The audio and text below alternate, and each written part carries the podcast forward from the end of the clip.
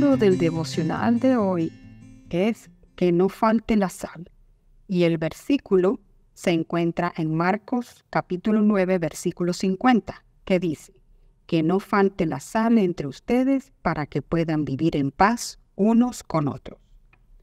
Una de las declaraciones más conocidas de los cuatro evangelios y tal vez de la menos entendida es la siguiente.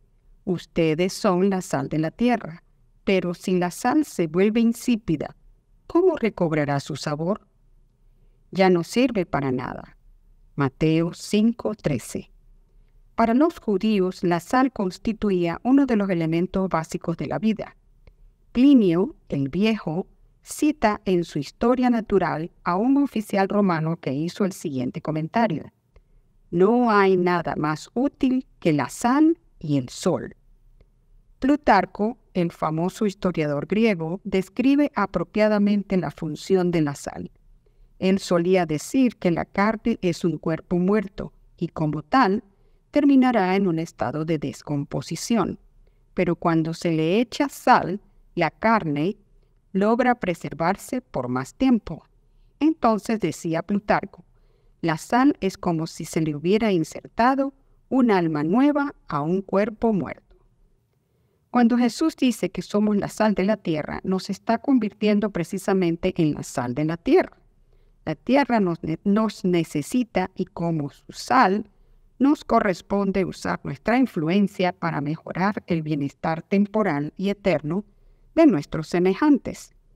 Al compararnos con la sal, está poniendo de manifiesto que la vida cristiana ha de ser una especie de preservante ante la inmoralidad que carcome los mismos sentimientos de nuestra sociedad.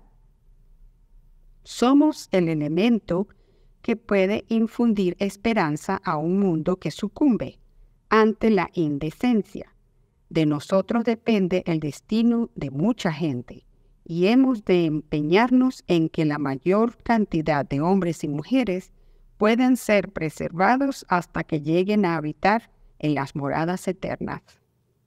Desde la eternidad fuimos diseñados para que ejerzamos una influencia positiva en este mundo. No somos llamados a adaptarnos a la mundanalidad de nuestro siglo, sino a transformar con nuestras acciones y palabras nuestro entorno. Si perdemos de vista esa obra, entonces ¿para qué servimos?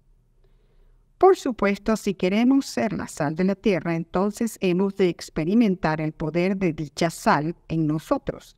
Jesús lo expresó en estas palabras, que no falte la sal entre ustedes, para que puedan vivir en paz unos con los otros. Marcos 9:50. Este mundo muerto necesita un cristianismo vivo, influyente y transformador. Esta casa, esta, e, esta es, está esta sal en ti, es un ingrediente que no puede faltar. Oremos.